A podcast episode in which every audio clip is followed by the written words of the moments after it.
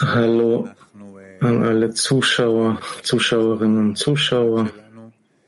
Wir treffen uns in unserer besonderen Zeit, wo wir zusammen das Buch Sor lesen. Bevor wir in das Lesen einsteigen, hören wir die Ausrichtung vom Raff. Lasst uns daran erinnern, was besonders an dem Buch Zohar ist und was eigentlich passiert während der Vorlesung.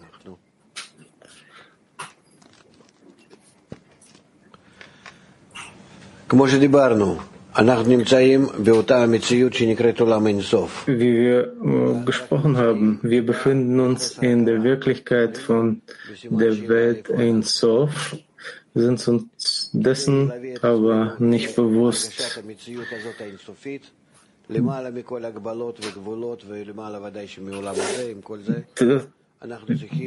dass wir uns aber in, in das Bewusstsein dessen hinein bewegen, sind wir wie Kinder, die unbewusst sind. Und wir müssen einige Parameter einhalten. Das ist die Einigung, die Bürgschaft, die Verbindung zwischen uns zueinander, Chafetz zu sein, in der Eigenschaft des Gebens. Und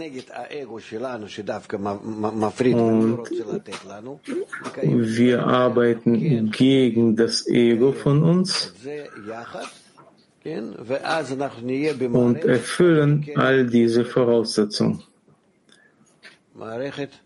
Und so korrigieren wir uns und kommen in das System von Ein Sof. Wenn wir dessen, dessen Regeln folgen. Und natürlich stört uns das Ego, was uns hasst deswegen und versucht uns von diesem Weg abzubringen, aber wir, es gibt ein, ein ähm, die, das Voranschreiten hängt davon ab, inwiefern wir spielen, als ob es, als ob wir bereits dort sind. Und wir versuchen, uns in diesen Zustand zu versetzen. Ich versuche, so zu spielen, dass es passiert etwas, was es noch nicht gibt.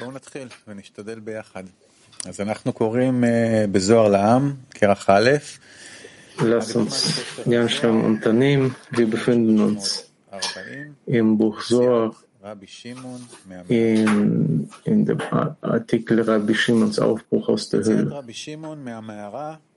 Ja, und da in 100.85, da steht geschrieben, normalerweise war Rabbi Pinchas vor Rabbi Rechumai am Ufer vom See Genezareth. Ein großer Mann und statt an Jahren war Rabbi Rechumai und seine Augen wurden schwächer. Er sagte zu Rabbi Pinchas, in der Tat hörte ich, dass Jochai, unser Freund, einen Edelstein, einen guten Stein hat, einen Sohn. Ich schaute in das Licht des Edelsteins und es ist wie das Strahlen der Sonne beim Sonnenaufgang und beleuchtet die ganze Welt. Die Erklärung der Worte. Malchut wird in all ihren Korrekturen ein guter Stein genannt und auch ein Edelstein. Er sagt, Jochai, unser Freund, hat einen Edelstein, einen guten Stein, einen Sohn, womit gemeint ist, dass er Malchut würdig wurde mit all ihren Korrekturen und Verzierungen. Er schaut in den Geist der Ketusha, in das Funkeln des Edelsteins, welches wie das Strahlen der Sonne beim Sonnenaufgang ist, der die Korrektur der Zukunft von Malchut ist, damit das Licht des Mondes wie das Licht der Sonne scheinen wird, damit das Licht des Mondes wie das Licht der Sonne sein wird und dass sie dann die gesamte Welt erleuchtet. Und siehe, Nachdem das Licht von Malchut das Licht der Sonne wurde und ihre höchste Spitze zum Himmel aufstieg, leuchtete sie vom Himmel zur Erde in einer einzigen Lichtsäule für die ganze Welt. Sie leuchtete so lange, bis es für Rabbi Shimon ausreichte, den Thron von Atikyomin zu korrigieren. Die Bedrohung liegt darin, dass sie bereits mit den beiden Offenbarungen am Ende der Korrektur belohnt wurde. Diese sind die sechs Verse vom Vers Die Himmel erzählen. Bis zum Vers Das Gesetz des Ewigen ist unvollständig. Man ahnt, dass er bereits für diese beiden Aufdeckungen, die in Kmartikun sind, belohnt wurde. Erstens, die sechs Verse, die Himmel erzählen, bis das Gesetz des Ewigen ist vollständig. Zweitens, und die sechs Namen, die vom Vers und nichts ist verborgen vor seiner Glut bis zum Ende des Psalms geschrieben sind. Denn es steht geschrieben, das Licht steht vom Himmel bis zur Erde und erleuchtet die gesamte Welt. Dies zeigt auf sechs Verse. Und bis Atik Yomin kommt und ordentlich auf dem Thron sitzt, zeigt es auf sechs Namen. Romez Al 186 186 Und dieses Licht steht vom Himmel bis zur Erde und erleuchtet die gesamte Welt, bis Atikyomin kommt, Keta, und auf dem Thron sitzen wird, wie es sich gehört. Das heißt, bis zu Kmartikun. Und dieses Licht ist vollständig in deinem Heim enthalten. Gemeint ist in seiner Tochter. Das ist die Tochter von Rabbi Pinchas, die die Frau von Rabbi Bar Yochai war. Und von diesem Licht, das in deinem Heim enthalten war, kommt ein kleines, schwaches Licht heraus, welches Rabbi Elazar ist der Sohn von seiner Tochter. Er kommt heraus und erleuchtet die ganze Welt. Glücklich bist du. Komm heraus, mein Sohn, komm heraus. Folge dem Edelstein, der die gesamte Welt erleuchtet, denn die Zeit ist reif für dich.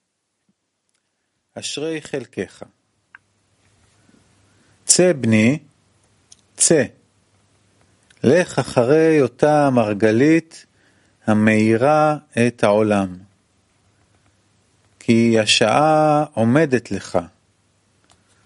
Perush, Kommentar. Die Tochter von Rabbi Pinchas ben Yair war die Frau von Rabbi Shimon und deswegen war Rabbi Shimon im Hause von Rabbi Pinchas ben Yair enthalten.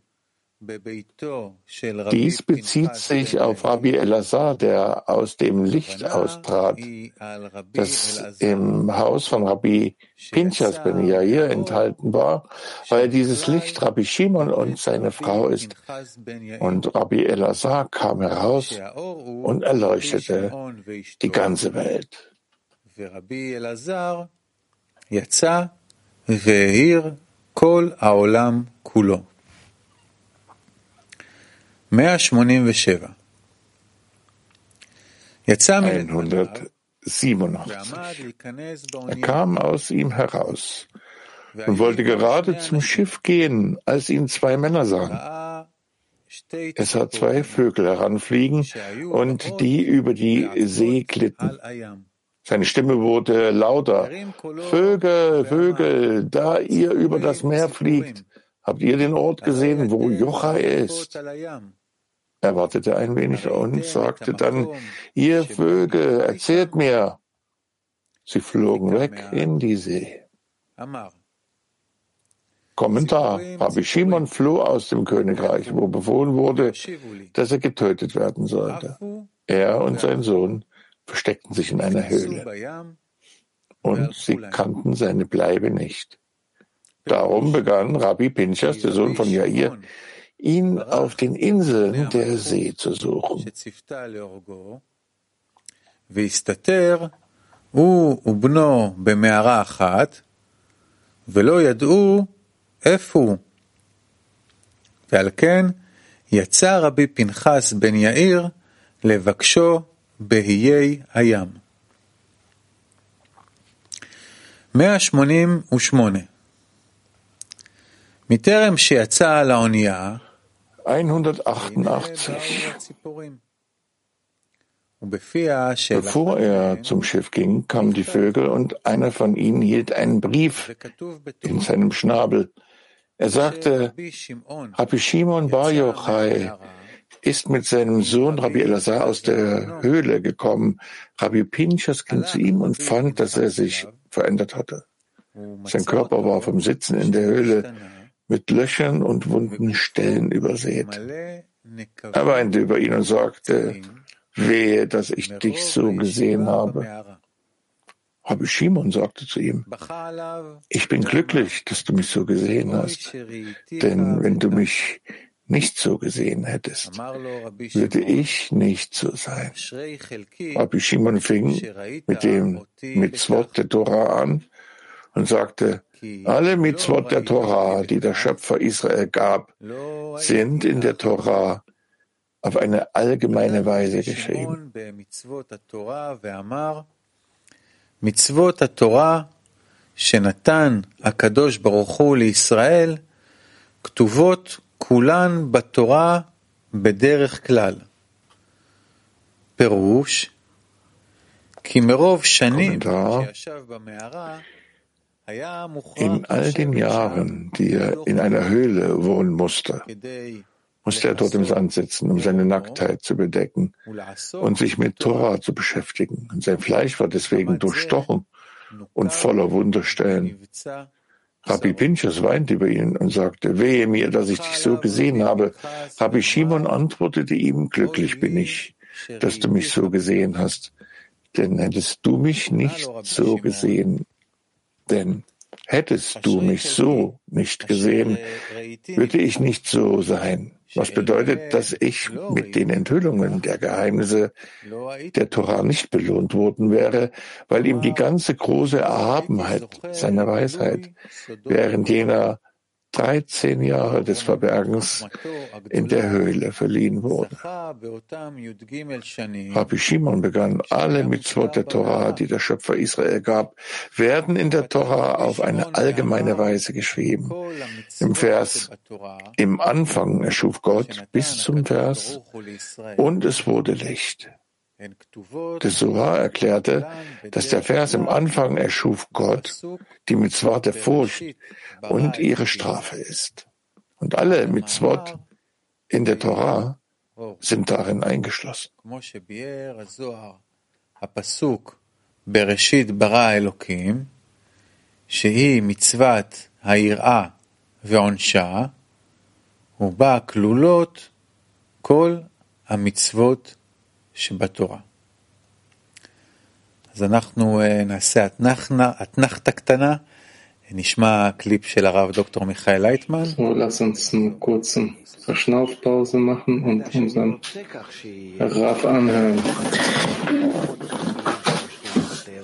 In dem Maße, in dem ich möchte, dass es passiert, bekomme ich die Kräfte aus der Natur und so bekomme ich sie von ihr.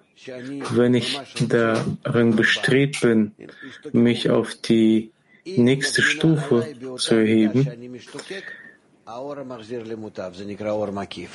so äh, lade ich quasi das, das äh, reflektierende oder das, das umgebende Licht an, welches mich äh, korrigiert und mich wachsen lässt.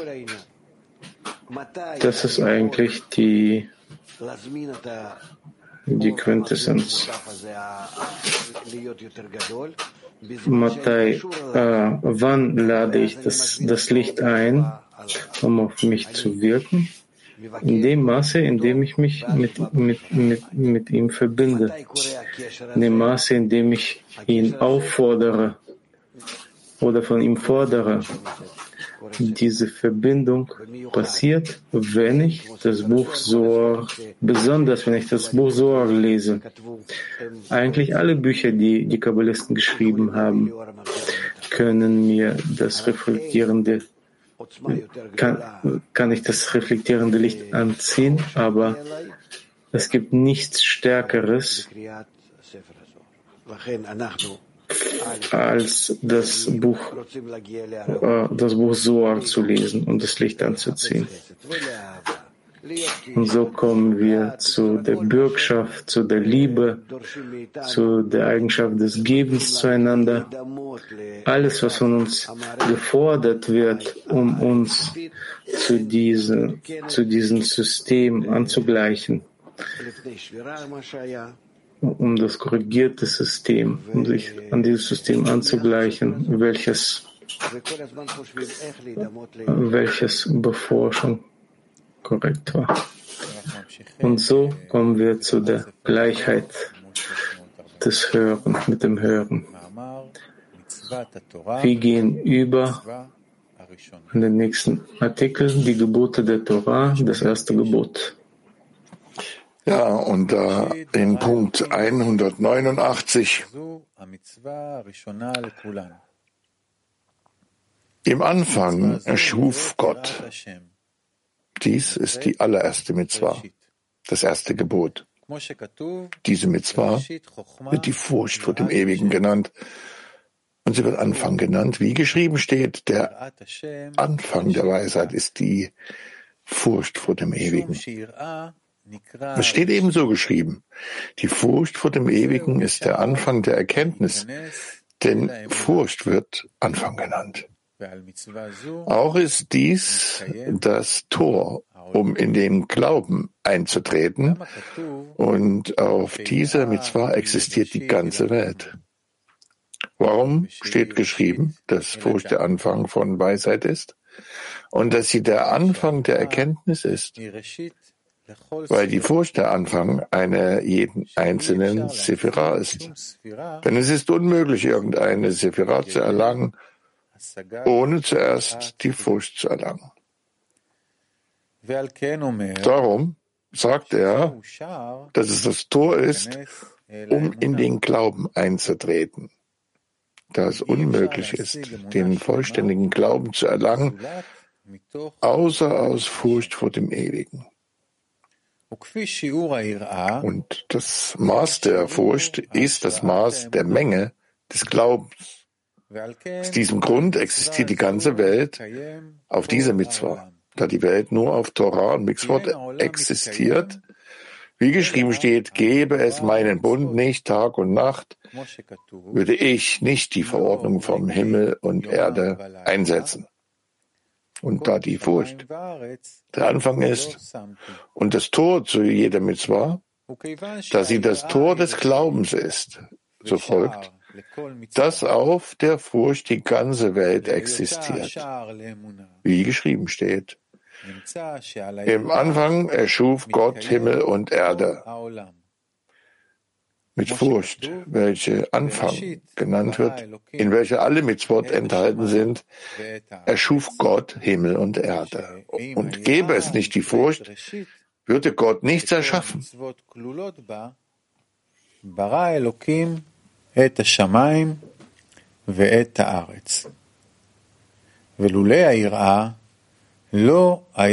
Und gäbe es nicht die Furcht, würde Gott nichts erschaffen. 190. Die Furcht wird in drei Unterscheidungen ausgelegt. In zweien ist keine würdige Wurzel und eine ist die Wurzel der Furcht. Es gibt einen Menschen, der den Schöpfer fürchtet, damit seine Söhne leben und nicht sterben werden. Und er fürchtet eine Strafe seines Körpers oder eine Strafe betreffs seines Geldes. Daher fürchtet er ihn immer. Es folgt, dass die Furcht, mit der er den Schöpfer fürchtet, nicht in der Wurzel besteht. Denn sein eigener Nutzen ist die Wurzel, Und die Furcht resultiert daraus. Und es gibt einen Menschen, der den Schöpfer fürchtet, der die Strafe jener Welt fürchtet und die Strafe der Hölle. Diese zwei Arten der Furcht, Furcht vor Strafe in dieser Welt und die Furcht vor der Strafe in der nächsten Welt, sind nicht das Hauptsächliche der Furcht und der Wurzel von ihr.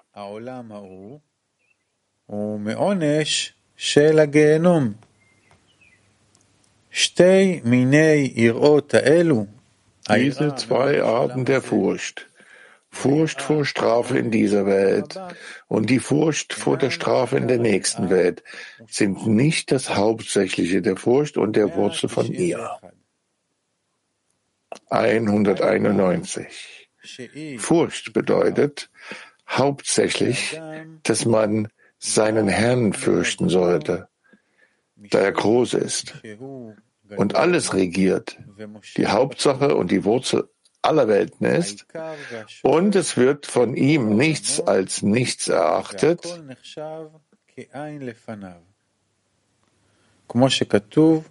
und es wird vor ihm alles nichts erachtet, wie geschrieben steht, und alle Bewohner der Erde zählen als nichts. Und er wird seinen Willen an diesem Ort setzen, welcher Furcht genannt wird.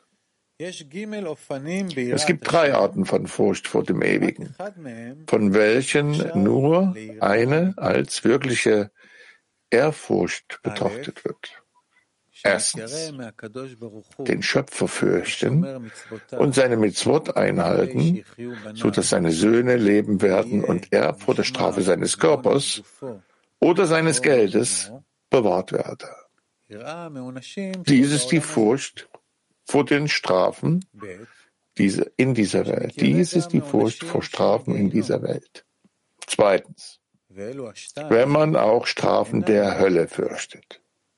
Diese beiden sind nicht wirklich Furcht, denn diese Furcht existiert nicht aufgrund des Gebotes des Ewigen, sondern zu seinem eigenen Nutzen. Daraus folgt, dass sein eigener Nutzen die Wurzel ist und die Furcht ein Zweig abgeleitet von seinem eigenen Nutzen.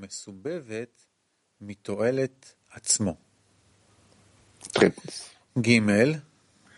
Die hauptsächliche Furcht ist, wenn man seinen Herrn fürchtet, weil er groß ist und über alles herrscht die Hauptsache und die Wurzel aller Welten ist, und alles erachtet man wie nichts vor seinem Angesicht.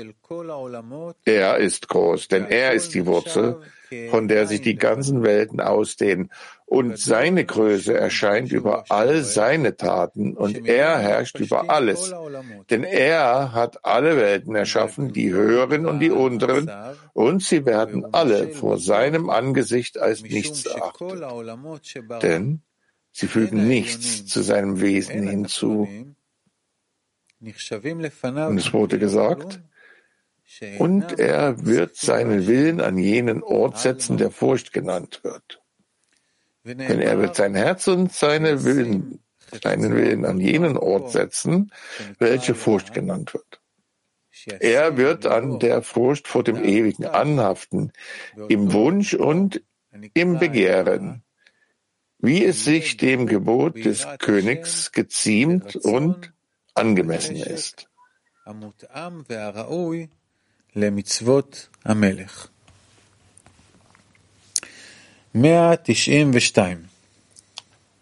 Einhundertzweiundneunzig. Rabbi Shimon weint und sagte, wehe, wenn ich erzähle, wehe, wenn ich nicht erzähle. Wenn ich erzähle, werden die Bösen wissen, wie man ihren Herrn dienen wird.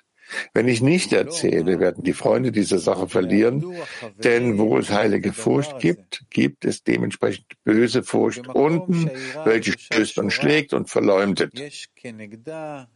Es ist ein Riemen, mit welchem die Bösen zu peitschen sind, um sie für ihre Sünden zu bestrafen. Aus diesem Grund fürchtete er das Erzählen, damit die Bösen nicht wissen würden, wie man von der Bestrafung befreit wird, denn ihre Strafe ist ihre Reinigung. Dadurch deutete er an, dass er seine Worte nicht vollständig an diesem Platz offenbaren konnte, um den Bösen nicht zu schaden. Darum kam er hierher, um zu offenbaren, wie man am Baum des Lebens anhaftet und nie den Baum des Todes berührt, dass nur diejenigen ihre würdig sind, die bereits den Aspekt des Baumes der Erkenntnis von Gut und Böse korrigiert haben. Aber den Bösen, die noch die Sünde am Baum der Erkenntnis von Gut und Böse korrigieren müssen, ist es verboten, dies zu wissen, denn zuerst müssen sie sich in allen Arbeiten abmühen, bis sie die Sünde vom Baum der Erkenntnis korrigieren, wie geschrieben steht damit er nicht seine Hand ausstreckte und auch vom Baum des Lebens nahm und aß und für immer lebt. Nachdem Adam am Baum der Erkenntnis sündigte, wurde er vom Garten Eden vertrieben aus Furcht, dass er am Baum des Lebens anhaften und für immer leben würde und der Fehler, den er im Baum der Erkenntnis gemacht hatte, für immer unkorrigiert bleiben würde. Folglich, um die Gerechten nicht zu verlieren, die der Erkenntnis dieser Sache würdig sind, offenbarte er die Angelegenheit in Andeutungen.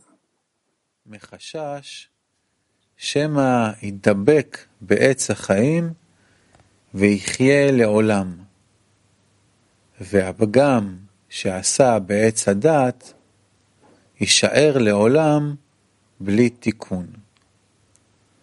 ולפיכך, כדי שלא יאבד מהצדיקים הזכאים לדעת דבר זה, גילה הדבר בדרך רמז. אז אנחנו uh, נעצור כאן ונצפה לסיום. Hier werden wir abschließen, den abschließenden Clip vom Raff. Inwiefern wir das verstehen, das ist überhaupt nicht wichtig. Ich muss nichts verstehen. Aber während ich lese, sollte ich denken, dass ich mit allen verbunden sind, mit der ganzen Wirklichkeit, mit den Sternen, Universum, alles ist verbunden in einer vollkommenen Weise. Das ist alles und das, wenn ich nicht dazu imstande bin, dann kommt die höhere Kraft, ich weiß nicht von wo, und wird es ausführen. In dem Moment, wo ich mich etwas mit anderen verbunden fühle, in diesem Maße, offenbare ich die spirituelle Welt. Das eröffnet sich zwischen uns. Ich muss nicht irgendwo auf dem Mond fliegen in einen Menschen, wo sich die, der böse Trieb offenbart, da offenbart sich auch plötzlich die Wirklichkeit, die ich vorher nicht fühlte. Und das ist nur davon abhängig, inwiefern ich mit den anderen Teilen verbunden sein möchte und die vollkommene System spüren möchte. Damit schließen wir ab und treffen uns morgen. Gute Nacht und Laila Tov.